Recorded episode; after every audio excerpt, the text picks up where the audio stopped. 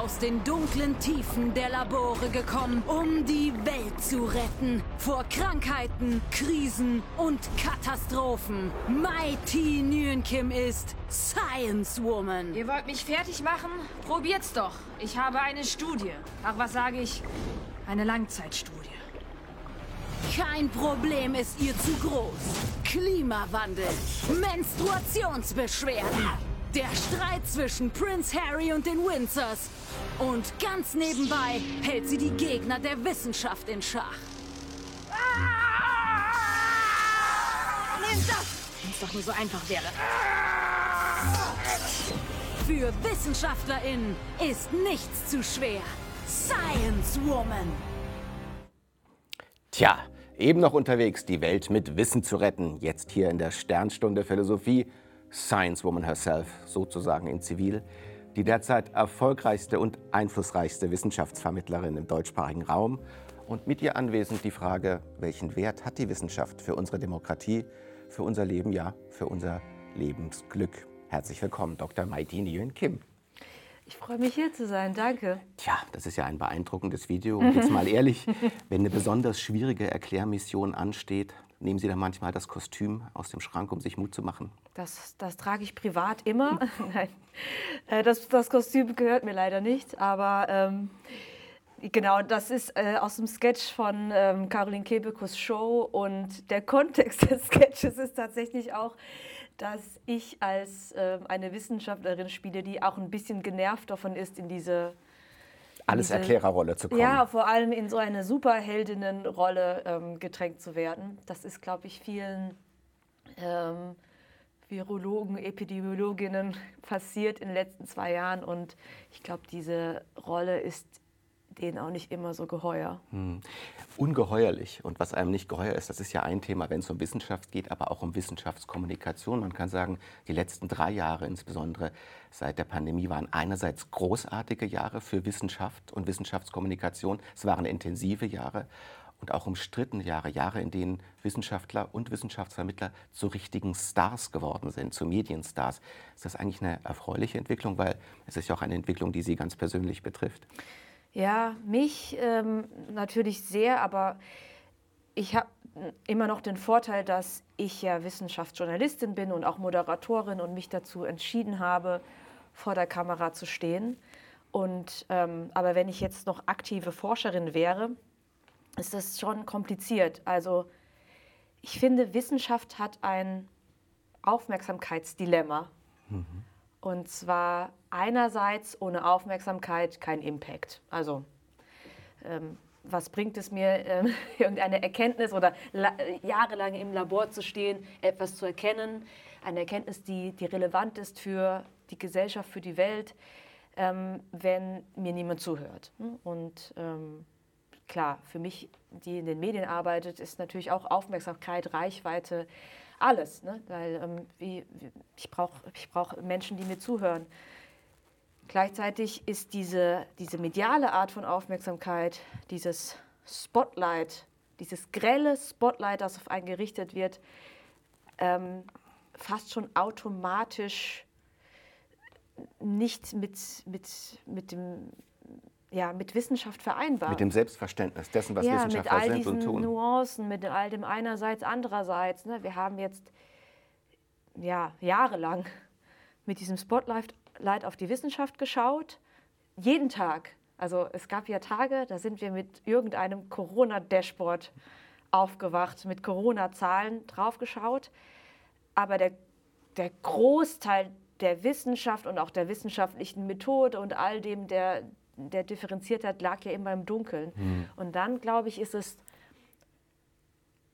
also there is such a thing as bad PR für Wissenschaft. Und dann, das, ich glaube fast, dass es der, der Wissenschaft oder dem Wissenschaftsverständnis, auch dem Vertrauen in Wissenschaft teilweise geschadet hat, ähm, so viel davon zu sehen und zu glauben, dass das, was man in dem Spotlight sieht, für die ganze Geschichte zu halten. Weil vorher war es noch so, dass sich die Menschen wenigstens überhaupt nicht mit Chemie mhm. auskannten. Und es ihnen aber auch bewusst war. Und jetzt ist es eben so, jetzt ist es so ein, jetzt ist der Wissenschaft etwas widerfahren, äh, letztendlich der Nationaltrainer-Effekt. Ne? Also irgendwie. Ähm Nationaltrainerin wäre ja in gewisser Weise eine schöne Bezeichnung für das, was Sie die letzten drei Jahre erlebt haben, weil das war ja auch ein kometenhafter, ein geradezu unheimlicher Aufstieg. Ich kann Ihnen vielleicht mal kurz versuchen, biografisch einzuholen, was die letzten drei Jahre mit Ihnen passiert ist. Sie haben ähm, einen eigenen YouTube-Kanal, der heißt MyLab und der hat mittlerweile 1,5 Millionen Abonnenten. Ihr Video am Anfang der Corona-Krise, ein geradezu prophetisches Video, das den Titel trägt Corona geht gerade erst los, war binnen vier Tagen mit vier Millionen Aufrufen eine geradezu explosionsartige Bewegung im Netz. Das war auch das meistgeklickte Top-Video des Jahres 2020. Auf dem Höhepunkt der Pandemie zitierte sie Angela Merkel im Bundestag und führte sie als Quelle an. Ihr Buch, Die kleinste gemeinsame Wirklichkeit, ein Jahr später, war noch vor der ersten Woche auf Platz 1, ist sozusagen von 0 auf 1 gestartet. Und jetzt lese ich Ihnen mal vor, was da noch so an Preisen gekommen ist. Der Grimme-Preis, der Nannenpreis, der Deutsche Fernsehpreis, das ist Journalismus. Dann die Leibniz-Medaille, das Bundesverdienstkreuz, Senatssitz in der Max-Planck-Gesellschaft, eine Gastprofessur an der Universität Heidelberg. Auch alles in drei Jahren. Dahinter steht biografisch Promotion in Chemie äh, an der Uni Aachen, Aufenthalt am MIT in Boston, also der Harvard University, Studienstiftung des deutschen Volkes und wie nebenbei, das las ich noch, Weltmeisterin im Formationstanz mit den Penguin Tappers aus Hemsbach, ihrer Heimatstadt. Puh, da kriegt man ja eigentlich schon Schnappatmung, wenn man es vorliest. Ja, ich, ich, ähm, ich habe das Gefühl, dass ich all das, was, was Sie gerade vorgelesen haben, ich hatte selbst irgendwie doch gar nicht die Ruhe, das zu verarbeiten. Das war jetzt wie ein Rausch, der mit Corona auch tatsächlich kam und anfang. Das Bundesverdienstkreuz habe ich zum Beispiel in meinem Büro neben, mein, neben meinem Wasserkocher, weil ich ja viel Tee trinke, gelegt, um es ab und zu zu sehen, um, aber um es auch zu realisieren. Aber ähm, ja, es, es, es, ist mir selbst, es ist irgendwie alles mein Leben ist mir so ein bisschen passiert. Äh, so, so, fühlt es sich an. Mhm. Und das war jetzt tatsächlich für Sie auch so eine Erfahrung, ein Tunneleffekt, vielleicht ein Tunnel, aus dem Sie gerade erst wieder heraustreten und rückschauend sagen, eigentlich unglaublich. Es ist ja nicht so, dass die letzten drei Jahre nur für Familien und für viele Menschen eine besondere Phase waren. Gerade in Ihrem Bereich war es ja eigentlich das, was man sich immer gewünscht hätte. Endlich kommen wir mal dahin, dass man uns zuhört. Ich persönlich war ja schon vorher sehr zufrieden und nicht in meinem Verständnis, aber wahrscheinlich sogar auch von außen betrachtet, schon sehr erfolgreich für Wissenschaft. Mhm. Aber es war schon so, dass ich so dachte, ich weiß noch, dass ich, ich glaube, 2018 oder so, als ich die ersten Preise bekam oder auch, ich weiß nicht, dann die halbe Million ähm, Abonnenten geknackt hatte auf YouTube, da dachte ich so, okay, ähm, eigentlich müsste ich jetzt aufhören, aber jetzt kannst du noch bergab gehen. Also mehr, mhm. äh, wenn man Wissenschaft macht, gibt es eine keine natürliche gute, Grenze. Keine sehr gute Prognose war das. Äh. Ja, und man kann natürlich nicht damit rechnen, dass ähm, ein, ich versuche es jetzt mal statistisch einzuordnen, ein, ich sag mal Jahrhundert-Event einer globalen Pandemie eines solchen Ausmaßes, dass man das erleben darf oder überleben darf. Und ja, ich glaube, das ist eine der wenigen Situationen, wo Wissenschaft überhaupt, glaube ich, so viel öffentliches Interesse überhaupt bekommen kann. Sie haben ja schon gesagt, das ist eine ambivalente Sache. Äh, das ist nicht nur positiv, das hat auch äh, dunkle Seiten und Schwächen. Man kann ja insgesamt sagen, dass die Verantwortung der Wissenschaft, insbesondere der Naturwissenschaft und auch die Problemlösungszumutung extrem hoch ist. Man hat das Gefühl, wir haben riesige Probleme, auf die wir zusteuern. Und die Naturwissenschaft ist diejenige Instanz, die das lösen soll. Es gibt ja den großen Satz, ein, glaube ich, ikonisch werdender Satz von Greta Thunberg, die sagt, Follow the Science. Das ist das, was wir tun sollen. Würden Sie eigentlich sagen, das ist an sich die richtige Mission, der richtige Imperativ? Hm, ja, das ist jetzt eine äh, vielschichtige Frage. Also letztendlich Follow the Science, beziehungsweise Unite Behind the Science, an diesem ganzen Satz habe ich quasi das ganze Buch hier aufgehängt. Das auf den so Titel dachte, Die kleinste gemeinsame Wirklichkeit trägt. Deswegen. Weil ich glaube, ich vorher, vor der Pandemie, war das so ein No-Brainer, wie man so sagt. Ja, also könnt ihr mal bitte, bitte auf Science hören. Kann, ist das jetzt wirklich zu viel verlangt? Ähm, ja, und dann wurde mir eben klar, wie, wie, wie, ja, wie unterkomplex das letztendlich ist und was es eigentlich bedeutet, was, was ist eigentlich the science? Was ist denn die Wissenschaft? Die gibt es natürlich so nicht, aber gibt es sowas wie eine kleinste gemeinsame Wirklichkeit, einen kleinsten gemeinsamen Nenner? Und es ist ganz schwierig, weil gerade Naturwissenschaften mit, ihrer, mit ihren evidenzbasierten Methoden, da wird gerne so ein, in der Öffentlichkeit gibt es so ein entweder Schwarz- oder Weißbild. Also entweder ist es so fast schon dogmatisch wirkend, also follow the science, mhm. Punkt. Das sind die Priester, die sagen uns, was zu tun ist und wir hören. Und wenn du das zu. nicht, bist du dumm und, oder hast es nicht verstanden. Und das andere Extrem, was genauso falsch ist, ist, ich weiß ja nur, dass ich nichts weiß und äh, am Ende weiß ja auch niemand, ob die so ein Sonne überbordender Skeptizismus, der da, naja, der da ich meine, ich weiß jetzt wirklich, ich kann jetzt äh, nicht beweisen, dass dieses Glas jetzt äh, vielleicht auch mal in den Himmel fällt. Wahrscheinlich nicht. Das sind ja alles nur Theorien. Ja. Ne, aber am Ende wissen wir es nicht. Und das dann wird es dann hoch. Es macht schon Spaß, über sowas nachzudenken, hat aber für mich dann auch keine praktische Relevanz, schon gar nicht, wenn ein neues Virus kommt. Aber und irgendwo dazwischen müssen wir uns immer wieder je nach Frage neu positionieren. Muss man navigieren. Aber man könnte ja auch folgende Vermutung haben, und die ist nicht so ein No-Brainer. All die Probleme, die wir haben, die Klimakrise, vielleicht die Überbevölkerung, gewisse virologische Dinge. Die ganze moderne Welt, wie wir sie haben, die Probleme erzeugt, haben wir nicht trotz der Wissenschaft, sondern wegen der Wissenschaft. Man kann sagen, seit es die moderne Wissenschaft gibt, gibt es die Faktoren, die unsere Problemlage jetzt erzeugt haben. So wäre eine Vermutung zu sagen, es ist doch eigentlich ziemlich komisch, von dem eigentlichen Faktor, der die Probleme erzeugt hat, jetzt die Lösung zu erwarten. Also ich glaube, das Problem, das da dem zugrunde liegt, ist Wissenschaft oder äh, wissenschaftlichem Fortschritt. Ja, da, da, liegt, da liegt schon das Problem. Wissenschaftlicher Fortschritt. Eine Wissenschaft, eine neue Technologie oder eine neue Erkenntnis ist intrinsisch weder gut noch schlecht, ist weder eine Lösung noch ein Problem. Kann in den allermeisten Fällen, ich überlege gerade, ob man das nicht sogar pauschalisieren kann zur Abwechslung mal, also sagen eigentlich immer gut oder schlecht sein. Mhm. Es ist wir und das finde ich so spannend auch. Also das sind die Themen, die mich zum Beispiel in meiner Arbeit interessieren. Es ist natürlich schön und dankbar, gerade sich in Naturwissenschaften zu bewegen, wo alles sehr klar ist. Man hat Zahlen, man hat Daten, man kann alles sehr klar irgendwie benennen. Und ähm, das ist aber nur das Was. Oder ähm, es gibt so, um es in den Worten von Jean-Luc Dumont zu sagen, What versus So what. Mhm. Und was machen wir jetzt daraus? ähm, ist das jetzt gut oder schlecht, so what? Das ist keine wissenschaftliche Frage mehr. Vielleicht eine geisteswissenschaftliche auch oder sozialwissenschaftliche, aber auch eine ethische, eine politische. Es ist halt immer so, was machen wir Menschen aus Erkenntnissen, aus der Technologie? Die sind nicht intrinsisch gut oder schlecht.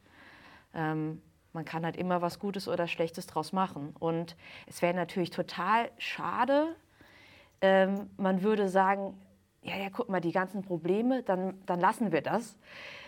Anstatt zu sagen, komm, lass doch diese toll, lass doch Wissenschaft, Technologie nutzen, aber schauen, dass wir es gut nutzen. Ja, ja, aber das ja? hat ja, könnte man sagen, die letzten 500 Jahre nicht so unbedingt hervorragend geklappt. Ich meine, man könnte sich ja zum Beispiel fragen, ob der Beitrag der Wissenschaften zum modernen Leben in Sachen Lebenszufriedenheit überhaupt ein positiver war. Also sind die Menschen, die jetzt leben, zufriedener als die vor 400 Jahren?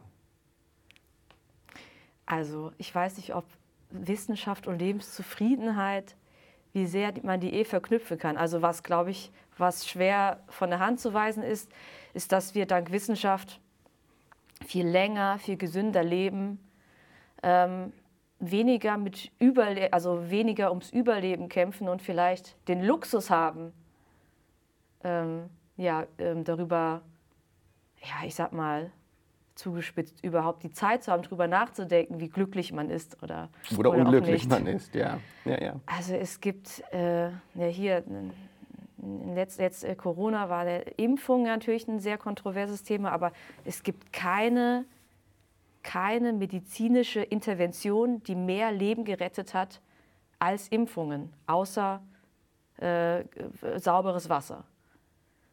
Und ähm,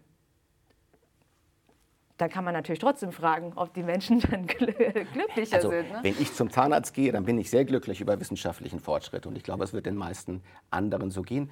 Aber diese Ambivalenz, des sogenannten Fortschritts, die ist ja auch nicht aus der Welt zu schaffen. Wir können aber einen Bereich identifizieren, in dem es ganz bestimmt Fortschritt gab, die letzten drei Jahre, fünf Jahre, nämlich die Wissenschaftskommunikation. Denn Sie haben mit Ihrem MyLab eigentlich eine ganz neue Welt, zumindest für den deutschsprachigen Raum, entdeckt, wie man wissenschaftliche Fakten, Grundlagen, Methoden an ein breiteres Publikum vermittelt. Und wir schauen uns mal ein Beispiel an, wie Sie da vorgehen aus MyLab, und zwar zu der Frage, wie viele Geschlechter gibt es aus wissenschaftlicher Sicht und das würde eben heißen vor allem aus biologischer Sicht. Gucken wir mal kurz rein. Wie viele Geschlechter gibt es? Wenn man hierzu öffentliche Diskussionen verfolgt, äh, vergeht einem schnell die Lust. Ah!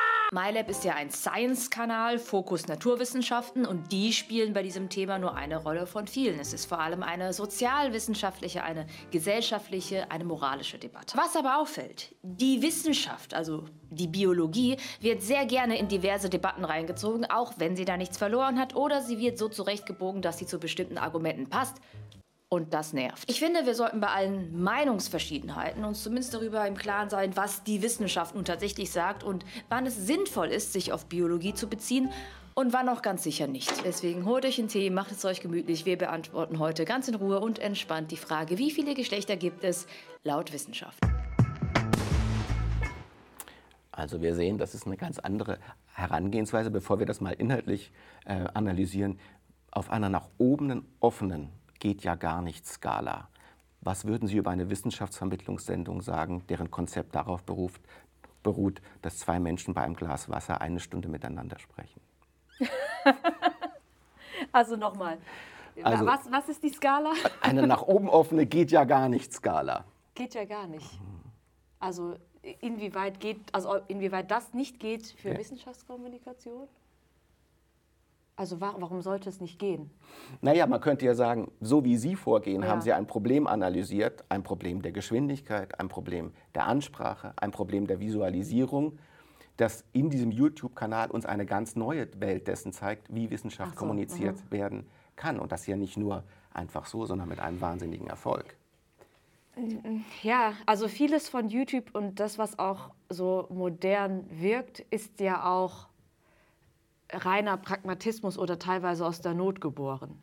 Der sogenannte Jump Cut, also dass man. Dieser schnelle Schnitt. Einfach, das geht ja aus dem klassischen Fernsehen zum Beispiel gar nicht, dass ich, wenn geschnitten wird, also das wird man auch in dieser Sendung sehen, dann schneiden wir von mir zu Ihnen oder von mir in die Totale oder so. Es geht natürlich nicht, dass ich mit derselben Einstellung Schnitt und dann rede ich weiter.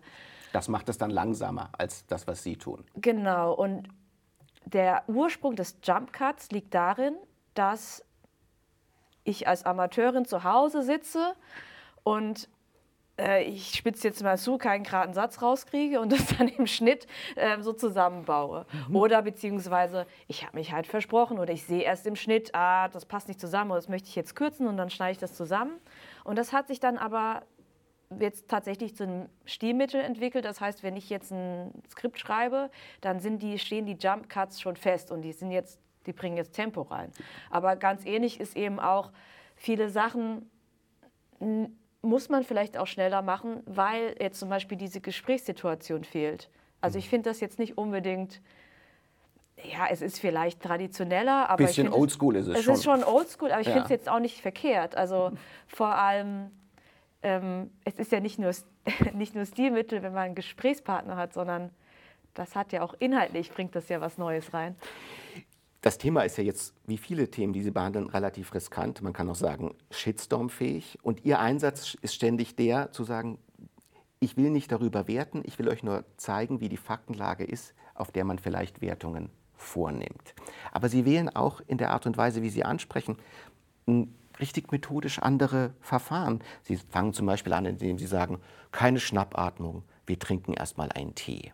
Die Adressierung ist, ihr seid Freunde, nämlich Freunde der Sonne. Wir sind alle auf einer Ebene. Es gibt Studien und Fakten und die werden gegen Vorurteile eingesetzt. Und dann gibt es auch die Nähe anstatt die Distanz. Sie sind nicht die unnahbare Wissenschaftlerin, sondern Sie sind die Mai, die das erklärt. Das sind ja eigentlich pädagogische Verfahren, die man eher bei jüngeren Schülern, würde man sagen, anwendet und die Sie jetzt auf eine neue mediale Ebene gehoben haben?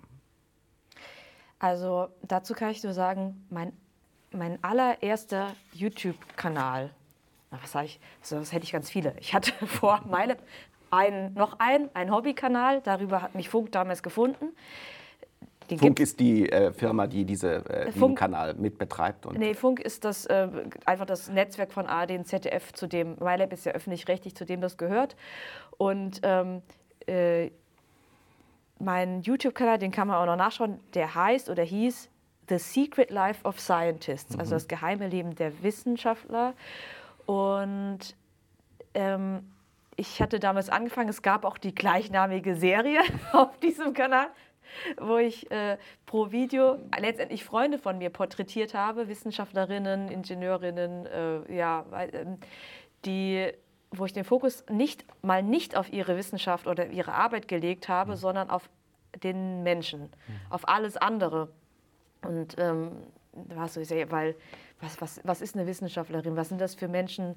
Haben die haben die auch Hobbys oder gar Freunde? Wir wissen es nicht. Das hat ja viel mit der medialen Inszenierung von Wissenschaftlern, zum Beispiel in Hollywood-Filmen zu tun oder in Serien wie The Big Bang Theory. Das sind meistens verklemmte Nerds, manche haben Pickel im Gesicht, viele sind sozial äh, nicht gut eingestellt und nicht jeder sieht so gut aus wie Jeff Goldblum, der ein bisschen so schräg das Genie ist. Aber die Art und Weise, wie Wissenschaftler medial präsentiert werden, die entspricht ja gar nicht der Lebenswelt des wissenschaftlichen Daseins. Und ich glaube, da haben Sie auch gesagt, da gibt es einen Einsatz. Wir müssen die aus dieser Nerd-Ecke rausholen und sie in gewisser Weise normalisieren.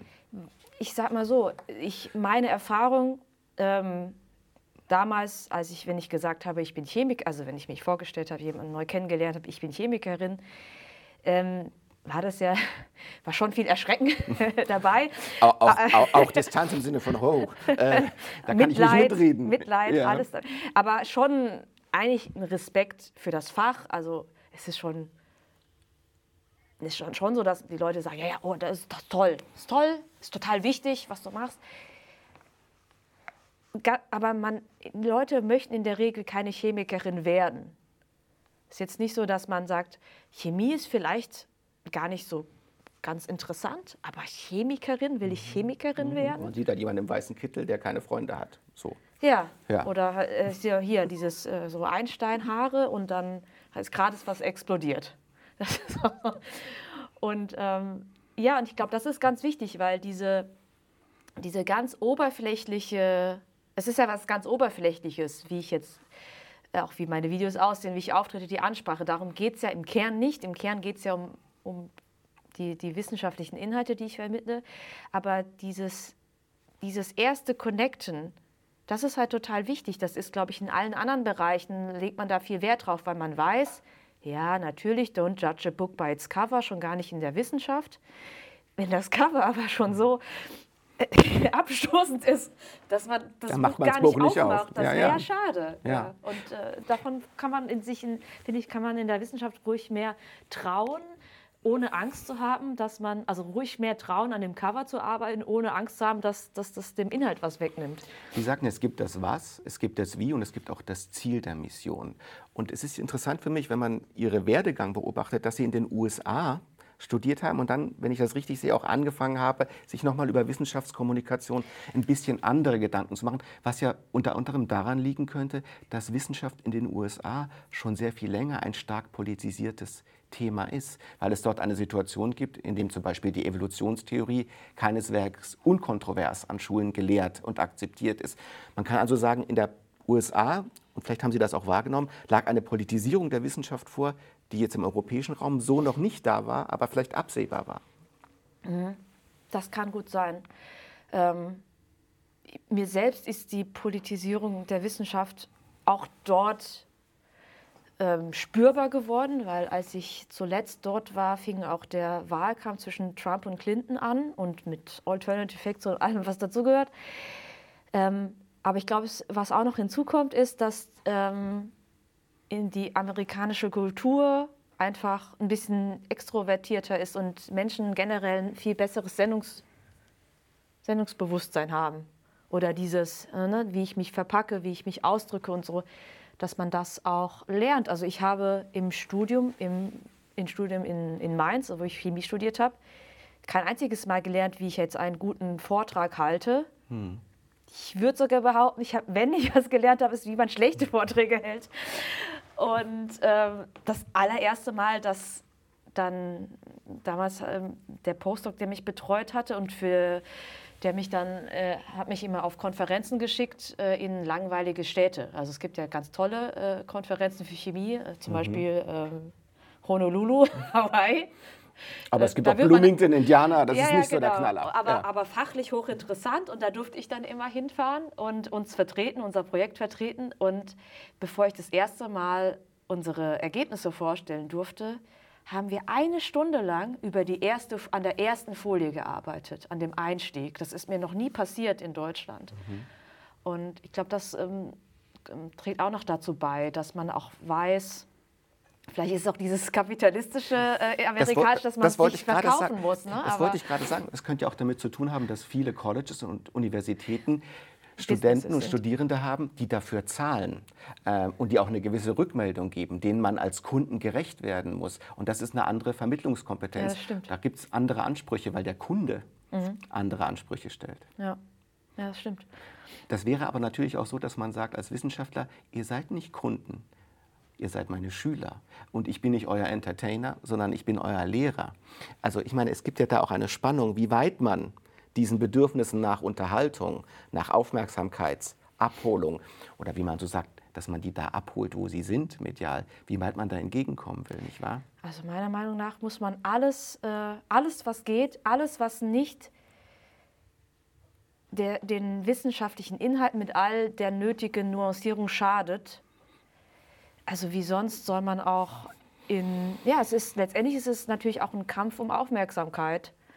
Und ich kann natürlich jetzt einfach nur darauf achten, dass alles ganz korrekt ist und alles andere ist jetzt auch sekundär und dann habe ich, dann hört mir eben niemand zu. Also meiner Meinung nach muss man alles an Unterhaltungswert oder sonstigen, also ne, an Verpackung. Ich, sich rausholen. in diesen Aufmerksamkeitskampf werfen mit allen Mitteln ja, und versuchen ihn zu gewinnen. Nicht, aber die müssen halt lauter sein, die Mittel. Also es gibt natürlich äh, Grenzen. Also ich mache zum Beispiel auch immer Clickbait mhm. äh, bei YouTube. Clickbait heißt, ich wähle einen Titel und ein Vorschaubild, also das Thumbnail so aus, also um wörtlich zu übersetzen, ich möchte die Leute zum, zum Klicken, äh, was ist das? Was, baiten, Köder. baiten, ködern. Ja. ja. Was aber natürlich gar nicht geht, ist, äh, man kann natürlich auch Clickbait machen. Das machen auch manche äh, Zeitungen. Da, da, stellt man zum Beispiel irgendeine Frage ähm, deren Antwort ist dann nein. Aber, ne, also wir stellen ja nur Fragen, aber dann ist diese, diese, diese, dann ist dieser Titel und diese Aussage einfach in der Welt und ist dann zum Beispiel rassistisch dünne, oder. Die dünne Linie zwischen Neugier wecken und jemanden in eine Wahrnehmungsfalle führen genau. oder verführen. Also der Titel und das Vorschaubild müssen, die, die dürfen halt keinen Schaden anrichten, wenn jemand nur den Titel sieht und nicht den Artikel liest oder nicht das Video sieht. Mhm. Also das ist zum Beispiel eine Grenze, die finde ich, würde ich da nicht überschreiten. Oder ich darf nicht im Titel etwas andeuten und dann geht das Video um was ganz anderes. Das wird, glaube ich, auch, das wäre nur im ersten Moment, würde das für mir vielleicht einen Klick bringen, aber langfristig wäre mir, wär, wär, also wäre das auch gar kein Vorteil, eher ein Nachteil, denke ich. Und das sind eben so Sachen, wo ich, ist klar, es gibt Grenzen, aber ich mache mir schon sehr viel Gedanken um Titel. Ich mache mir sehr, sehr viel Gedanken über die allerersten Sekunden oder die erste Minute des Videos und so weiter. Weil die, weil, weil die entscheiden, ob man dran bleibt ja, oder nicht. weil wenn die Leute weg sind, ist, ist dann, dann war es das mit meiner Chance, irgendwas zu vermitteln. Wie ist denn das eigentlich? Also 20 Minuten, das ist ja etwa die Länge von MyLab, die Sie die in diesen Videos haben. Das ist ja heute schon wahnsinnig lang. Man könnte sagen, Zumal das jede Atme auch rausgeschnitten ist. also Aber mittlerweile gibt es TikTok, es gibt äh, Sequenzen von 30, 35 Sekunden und das geht einem in der Wissenschaftsvermittlung der Philosophie sicher nicht anders als bei der Naturwissenschaft. Es gibt ja dann zeitliche Grenzen. Irgendwann wird es nur noch doof. Und man kann dem Markt nicht so weit entgegengehen, weil auf 35 Sekunden man gewisse Dinge nicht erklären kann. Und diese Erwartung wäre auch vollkommen albern. Also auch da gibt es doch Dynamiken, denen Sie auch unterliegen, weil Sie natürlich sehen, oh, 20 Minuten ist eigentlich mittlerweile schon zu lang. Wir müssen es eigentlich noch kompakter halten. Hm. Ich, da hole ich immer gerne mein Bild der, der, der Zwiebel raus, der Zwiebel der Wissenschaftskommunikation. Viele Schichten, ganz im Innern wäre dann zum Beispiel die originalwissenschaftliche Veröffentlichung. Mhm. Da steht alles drin, die ist aber nur sehr wenigen Menschen zugänglich. Und dann ganz außen wäre dann vielleicht äh, ein Instagram-Bild oder ein TikTok. Das ist sehr oberflächlich. Ich erreiche aber ganz viele Leute. Ähm, man muss zwei Dinge sich klar machen. Der Weg startet immer außen. Also selbst, selbst ich habe ja mal, ich bin jetzt promovierte Chemikerin, habe ja auch mal außen angefangen mhm. und mich dann rein studiert. Ähm, und äh, man kann nicht einfach reinspringen. Man muss die Leute halt quasi außen abholen. Das ist das Erste. Aber das, und das Zweite ist, das Ziel ist rein. Mhm. Und deswegen hat in, in meinem Verständnis jede Schicht der Zwiebel ihre Rechtfertigung. Ich persönlich bin glücklicher, wenn ich mich mit meiner Arbeit ein bisschen weiter drin aufhalten kann. Ist aber gar nicht verkehrt, dass es sowas wie Science TikTok gibt, wo man vielleicht gar nicht so viel vermitteln kann aber wo man vielleicht überhaupt mal den Köder zum Köder setzt. Ehrlich gesagt, mhm. eine, eine es gibt zum Beispiel eine, die heißt, glaube ich, einfach die Wissenschaftlerin. Die ähm, ist recht erfolgreich auf TikTok. Die macht auch sowas wie so kleine ähm, Vlogs. Das heißt, sie nimmt äh, so kurze Videosequenzen aus ihrem Alltag im Labor. Mhm. Und es ist schon, soll ich sagen, guck mal, das, das hilft ja auch, wenn so Leute, äh, wo man sagt, guck mal, das ist ja, da interessiere ich mich, ich finde die vielleicht sympathisch und dann finde ich generell vielleicht, wenn ich das nächste Mal etwas höre über Biochemie, Physik, dann habe ich vielleicht eine höhere Aufmerksamkeit. Ja. ein interessantes Bild mit der Zwiebel, weil die Zwiebel hat ja gar keinen Kern. Die kann man immer weiter schälen. Und das ist ja vielleicht auch ein, eine Frage, die auf Ihre Mission geht, weil man kann ja von einer Mission sprechen. Ich würde sie so formulieren, Aufklärung, äh, im politisch-wissenschaftlichen Sinne mit dem Ziel, eine Basis vernünftiger Konsensbildung zu schaffen. Oder einfacher gesagt und viel knackiger mit ihrem Titel Die kleinste gemeinsame Wirklichkeit, das ist das Titel ihres Buches. Und da werden wissenschaftliche Streitfragen versucht, nicht zu beantworten, aber zu klären, wie man sie vernünftig diskutieren kann, indem man sagt, es gibt einen Konsens, einen Grundkonsens zu gewissen Fragen und der ist wissenschaftlich etabliert und den führe ich euch vor, damit ihr davon ausgehend besser diskutieren könnt. Und die Idee ist auch, dass man in einer gemeinsamen Wirklichkeit, nicht nur einer erfundenen, leben muss, um überhaupt vernünftig diskutieren zu können. Und das ist ja eigentlich derzeit eine sehr, sehr politische Mission, nämlich wissenschaftliche Aufklärung zur Rettung des demokratischen Diskurses. Das klingt hochtrabend, und, aber letztendlich ja, ist das die Motivation. Der Titel, also das Exposé dieses Buches, stand schon vor Corona fest.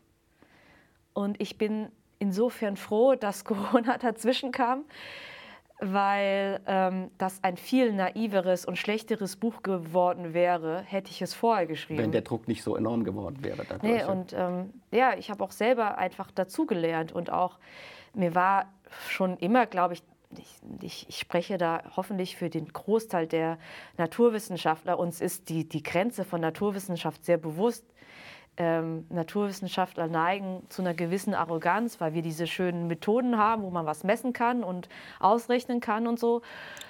Aber wohl wissend, dass das, was man messen und ausrechnen kann, ein so kleiner Teil der großen Probleme ist. Also, aber mir war, mir ist, glaube ich, über die Pandemie klar geworden, dass wir viel mehr Methodenverständnis brauchen. Also letztendlich ist dieses Buch auch einfach ein, ein, ein Lehrbuch über unterschiedliche wissenschaftliche Methoden. Also was bedeutet es jetzt irgendwas physikochemisch zu messen?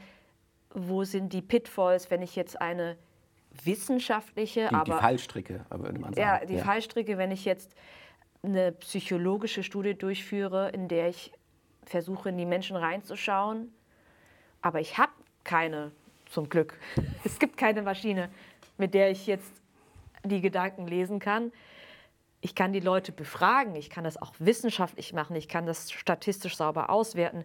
Ich muss aber trotzdem verstehen, dass das nicht immer verlässlich ist, was Leute von sich geben. Vielleicht schätze ich mich selber falsch ein, vielleicht sage ich auch nicht ganz die Wahrheit. Und das sind alles so Dinge, die man verstehen muss, wenn man sagt, was heißt denn eine Studie hat rausgefunden? Mhm.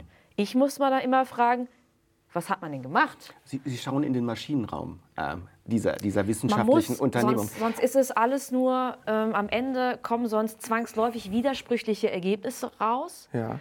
Und dann ähm, stehe ich als Laie da und muss vertrauen oder muss sagen, okay, ähm, die Mai finde ich jetzt ein bisschen sympathischer, dann höre ich jetzt auf das, was sie sagt.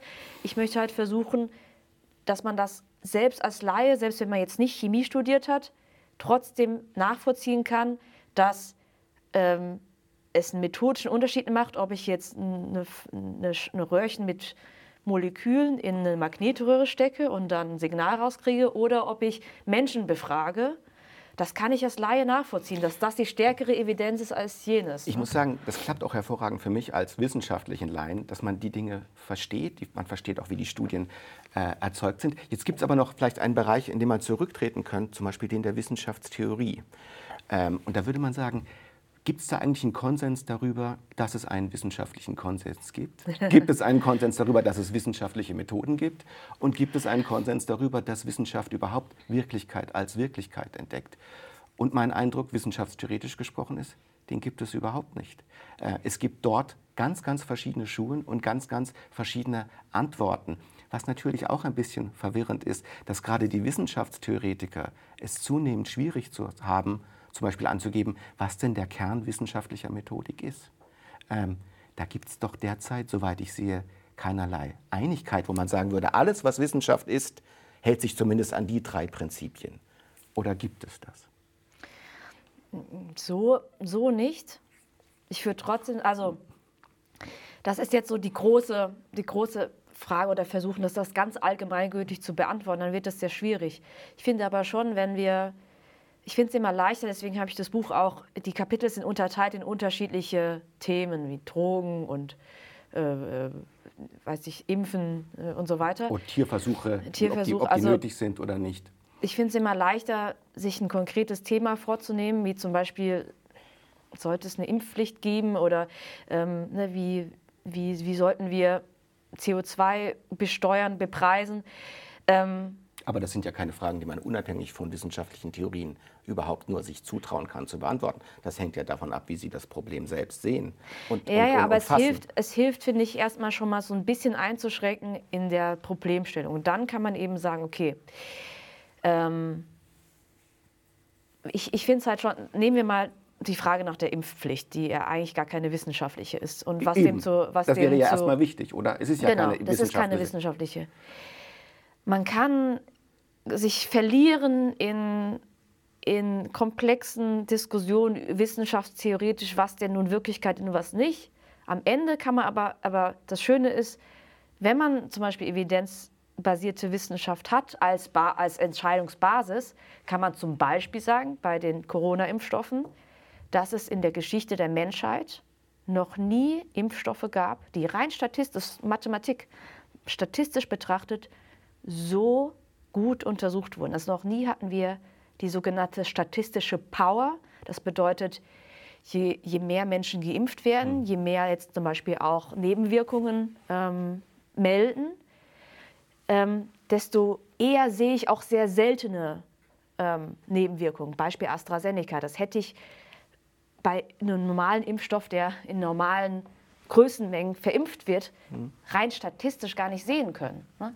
Und wenn man dann sagt, ähm, wir können statistisch zum Beispiel ganz klar sagen, wenn ich davon ausgehe, ich kann eine Infektion nicht komplett vermeiden, dafür gibt es auch gute, also, ne, gute Evidenz, dann ist die Impfung statistisch die sicherere Variante, als sich nicht zu impfen.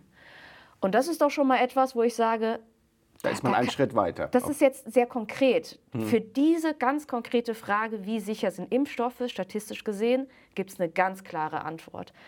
Und das ist alles, und diesen Pragmatismus bei aller Wissenschaft und Wissenschaftstheorie und Philosophie, den wünsche ich mir manchmal, wo ich sage, liebe Wissenschaftstheorie, sag mir nur über diese Antwort, sag mir, wo ich da falsch liege. Ne? Das hat noch lange nicht damit beantwortet, sollen wir eine Impfpflicht haben? Das ist jetzt eine ganz neue Frage. Aber, Aber Sie, dieses, dieses Grund, zugrunde liegende hm. Fakt, der, ist, der stimmt jetzt erstmal, bis jemand mit einer stärkeren Evidenz kommt. Ne?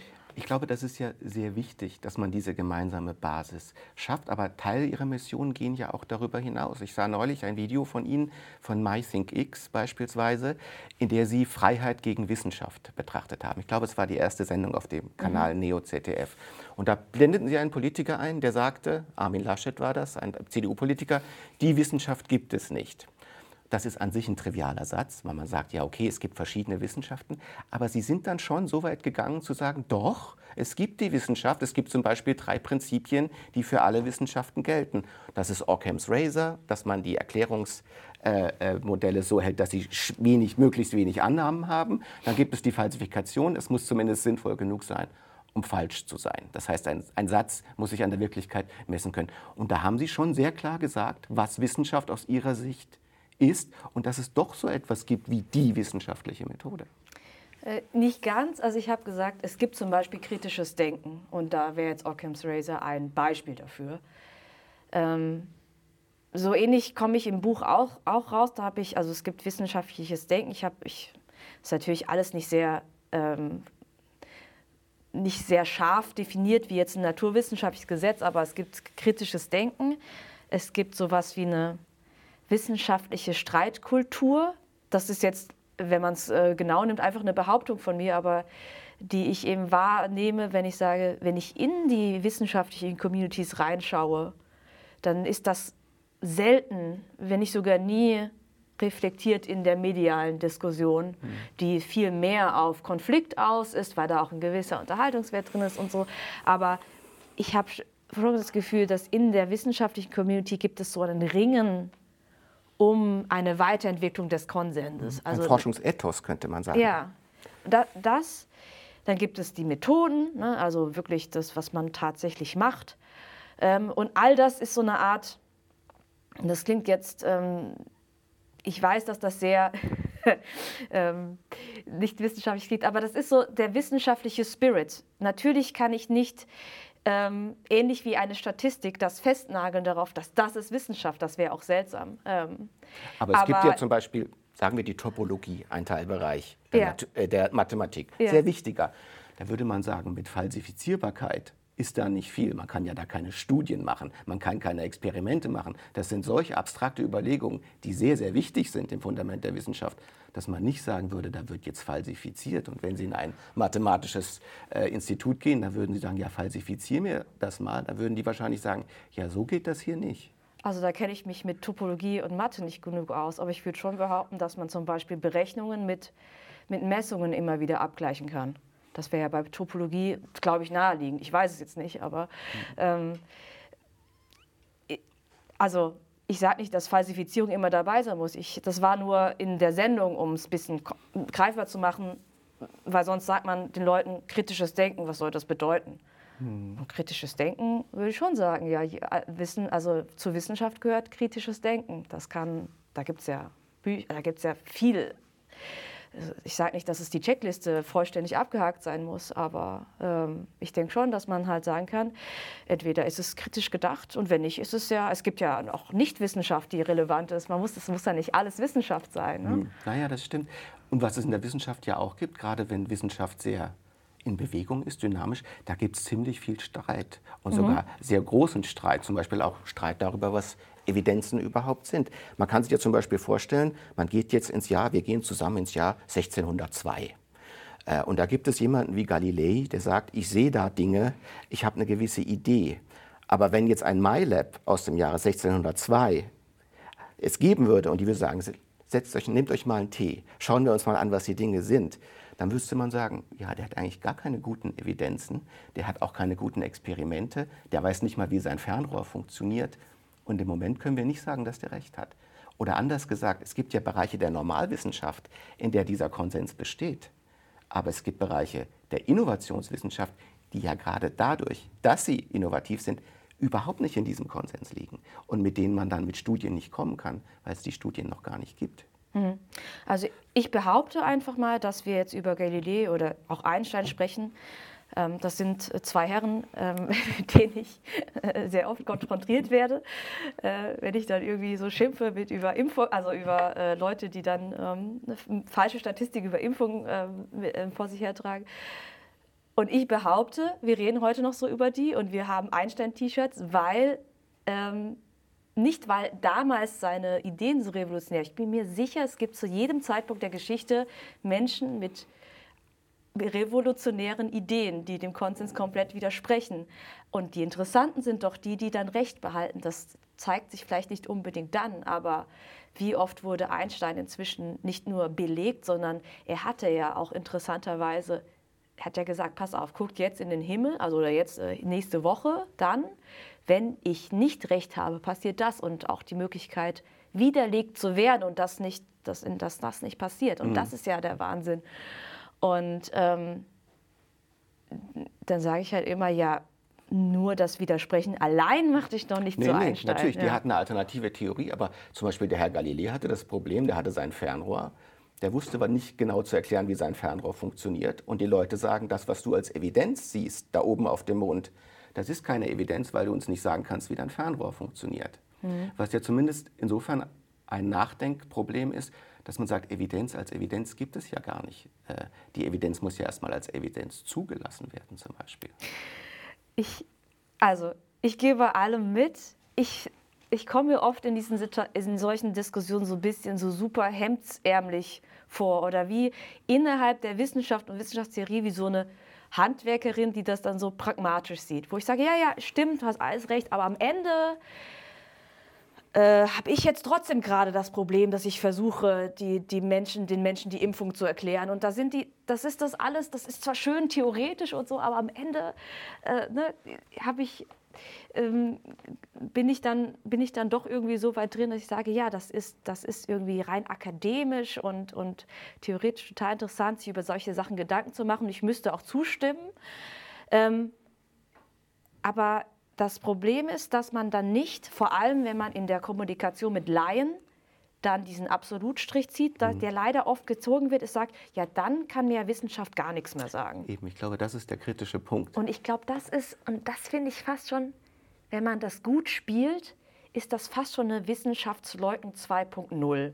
Also sage ich mal, wenn ich jetzt Politikerin bin, ist ja immer schwierig, weil äh, Politik ist ja, da ist ja Wissenschaft immer nur ein Teil und ich muss fast schon zwangsläufig äh, mich mal von der, Wissenschaft, von der wissenschaftlichen Empfehlung ähm, abwenden, weil ich noch andere Sachen abwägen muss. Ich würde mir dann wünschen, dass die Politikerin sagt, habe ich verstanden, habe ich gesehen, ich entscheide mich aber anders. Es ist natürlich viel einfacher zu sagen, äh, ich habe mir aber hier noch einen anderen Experten und der sagt genau das, was zu meiner politischen Agenda passt. Das ist das eine.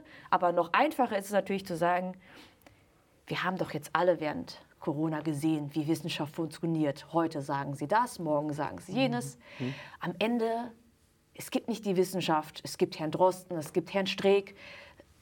Zwei Virologen, die in Deutschland sehr bekannt waren. Und dann, genau, die, und, und dann, das heißt, am Ende ist wissen wir ja alle eh- nichts und die wollen nur eh Macht Theorie, und die wollen unsere Freiheit Ist das eh nur Theorie. Und das möchte ich eben vermeiden, ne, wo ich sage, ähm, ich, ich, ich habe Spaß an solchen Dingen. Ich bin da sicherlich auch, ne, also habe da sicherlich auch noch, ähm, bin, glaube ich, in meiner Ausbildung da auch so ein bisschen hemdsärmlicher oder pragmatischer unterwegs und habe da sicherlich auch noch Bildungslücken. Aber ich glaube, gerade für aus, aus meiner Realität, für meinen Beruf, ähm, denke ich auch so, ja, wir müssen schon schon verstehen, was davon auch bei den Menschen ankommt. Ne? Mhm. Kommunikation ist Aber nicht das, was man sagt, sondern das, was ist, der andere versteht. Ja? Ich denke, das ist ja so sehr interessant und das ist deswegen auch so ein wichtiges Spannungsfeld, dass man einerseits versucht, die Wissenschaft in ihrer Differenziertheit, Verworrenheit, manchmal sogar Verlorenheit adäquat darzustellen und andererseits nicht dem Tier Nahrung gibt, das sagt, ihr wisst ja überhaupt nichts.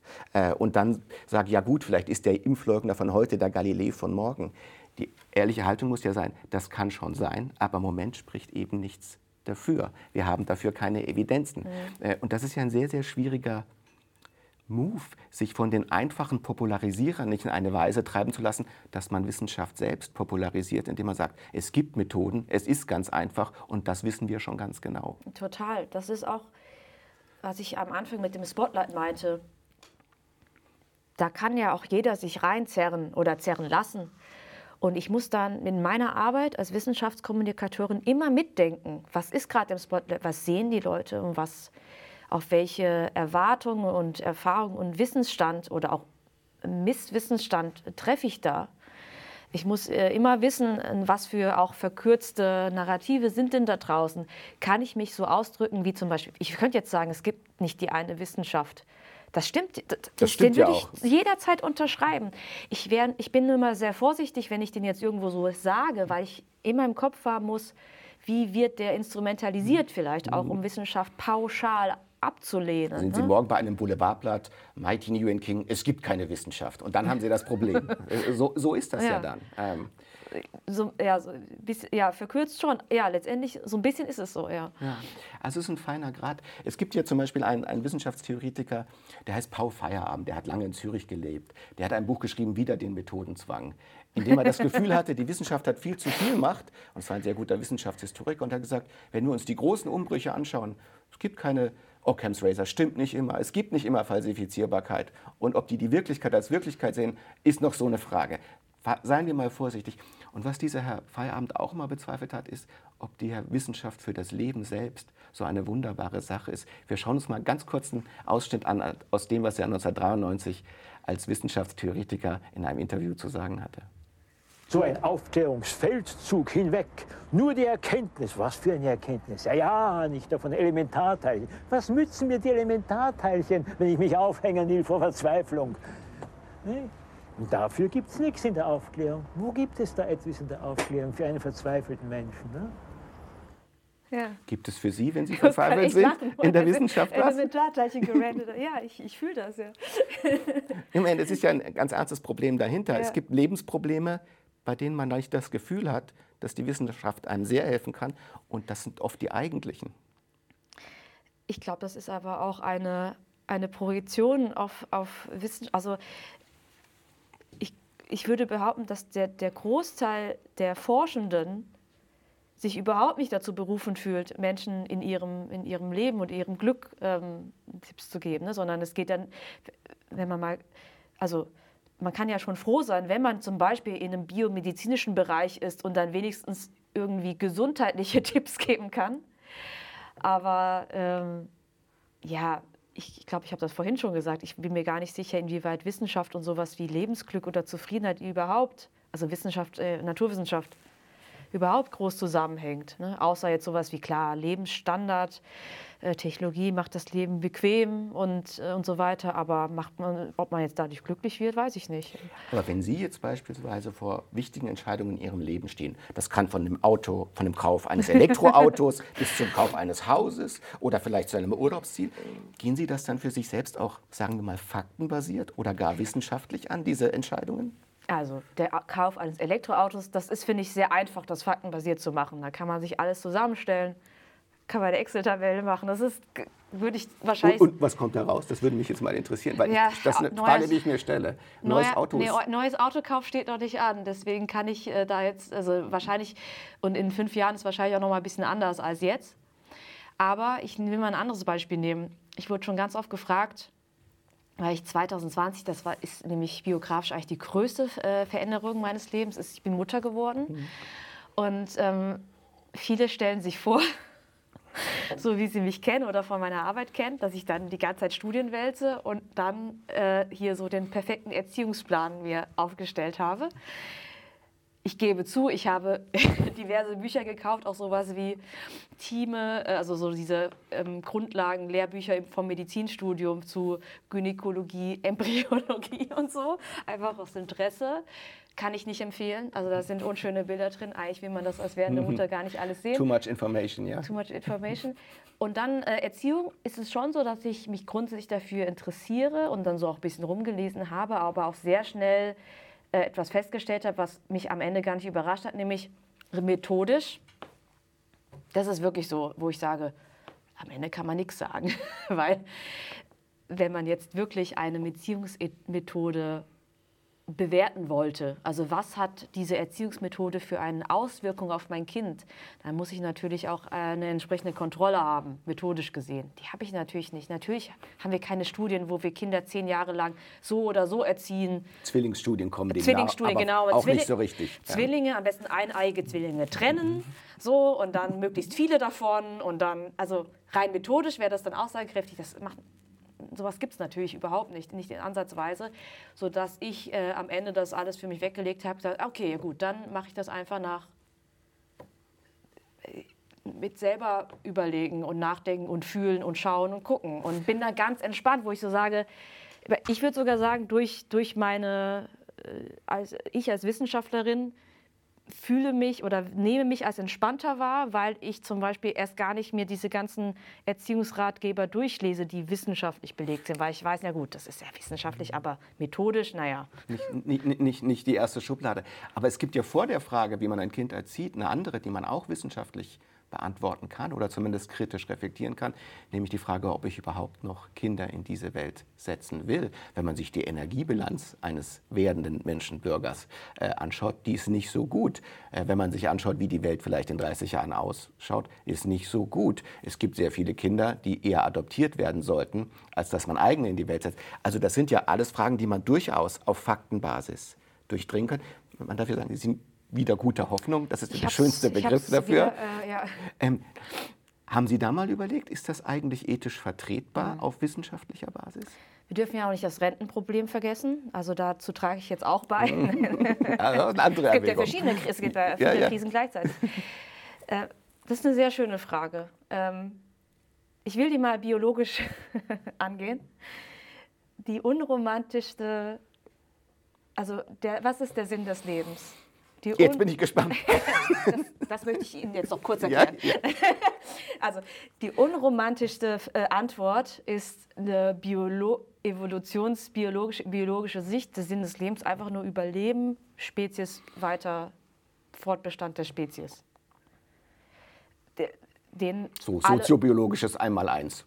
Sinn von Leben, weiterleben. Und zwar als, als Spezies. Als Spezies, mhm. genau. Noch, noch gar nicht mal individuell. Also, und so funktioniert äh, funktionieren, funktioniert das Leben hier auf der Welt. Also ne, manche, wir Menschen sind sehr spezielle Tiere, weil wir unsere Umwelt so unglaublich, ja, also so wahnsinnig schnell und stark verändern, nicht nur für uns, dass wir selbst quasi evolutionsbiologisch gar nicht mehr hinterherkommen, sondern natürlich auch der Rest der Welt.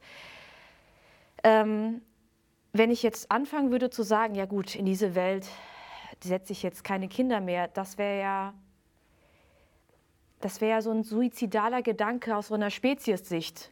Und dann hätten wir ja schon komplett aufgegeben. Und ich finde es halt spannend, so versuche ich auch die Klimakrise zu vermitteln, dass wir auch nicht immer so sagen sollten, lass doch diesen, die Planeten und die armen Eisbären und die armen Pfeifhasen retten, sondern für uns, also seit wann gibt es Menschen? Seit, also wir sind ja nichts in, also wenn man auf die Historie dieses Planeten schaut. Ja, ein Wimpernschlag. Ein Wimpern, also wir, wir tun der Welt sicherlich gut. Am Ende waren wir ein kleiner Schnupfen. Also, und ich weiß auch gar nicht, das ist ja Aber auch eine interessante das stimmt, könnte man sich ja entspannen und sagen, na, jetzt macht man keine Klimakatastrophe. Wir sind sowieso nur ein Schnupfen und in 300 Millionen Jahren wird es der Erde gut gehen. Ganz, ganz, egal, was wir jetzt tun. Also der Erde gut geht, also am Ende. Das Leben geht irgendwie weiter auf der Erde. Ganz, jetzt schon haben wir viele Arten, die bedroht sind oder aussterben, ausgestorben sind und so weiter. Das ist äh, im großen Schema ist es ja, wie ich auch schon vorher sagte, wir sagen, wir haben diese, all diese, wir produzieren so viel CO2 mit unserer Technologie. Stichwort wissenschaftlicher Fortschritt ist gut oder schlecht.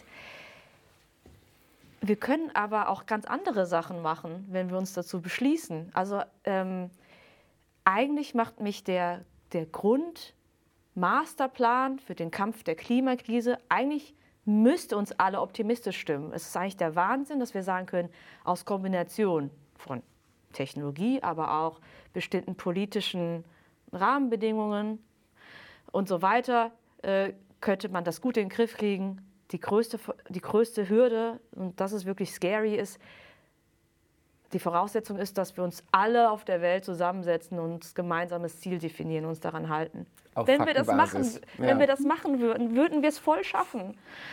Es ist ganz, ganz frustrierend, ne? weil wir sagen, hm. technologisch, das ist alles, alles da und wir müssten ne? und wir könnten, das ist gar kein, wir müssen doch nicht in Verzicht denken, sondern als, als Investition für eine wirklich lebenswertere Zukunft und so weiter. Und deswegen würde ich sagen, hm. am Ende ist doch das, ist doch eher zu gucken, das, was wir jetzt hier äh, zerstört haben, müssten wir auch, auch wieder aufbauen. Wir sind auch die Spezies, die es am schnellsten wieder aufbauen, also wieder neu machen, also wieder gut machen könnte. Ne, man könnte natürlich jetzt sagen, okay, ähm, in einem hm. Gedankenexperiment, lassen alle Menschen aus der Welt weg, dann wird die Natur auch wieder ihren Weg zurückfinden. Aber der Mensch, die, die Stärke des Menschen ist ja, die Umwelt so schnell umzubauen, ähm, also viel schneller als die Natur könnte. Und man könnte das natürlich auch so machen, dass es für alle Beteiligten oder alle Lebewesen auf dieser Erde gut ist. Und deswegen würde ich sagen, ja, ähm, diesen zu sagen, keine Kinder in die Welt zu setzen, das ist für mich ein schon fast schon, also rational gut nachvollziehbar, aber eine Art pessimistisch und so eine Art von Aufgeben, wo ich sage, nee, ähm, so weit sind wir doch noch nicht. Das ist doch eine sehr schöne Idee. Erstmal den Optimismus. Wir haben die Möglichkeiten. Wir können die Welt anders umbauen. Und da müssen auch erstmal die mediale Welt ein bisschen umbauen. Sie haben da sehr viele Umbaumaßnahmen vorgenommen. Sehr erfolgreich, sehr beeindruckend. Vielen Dank, dass Sie heute da waren. Martine Jörn Kim.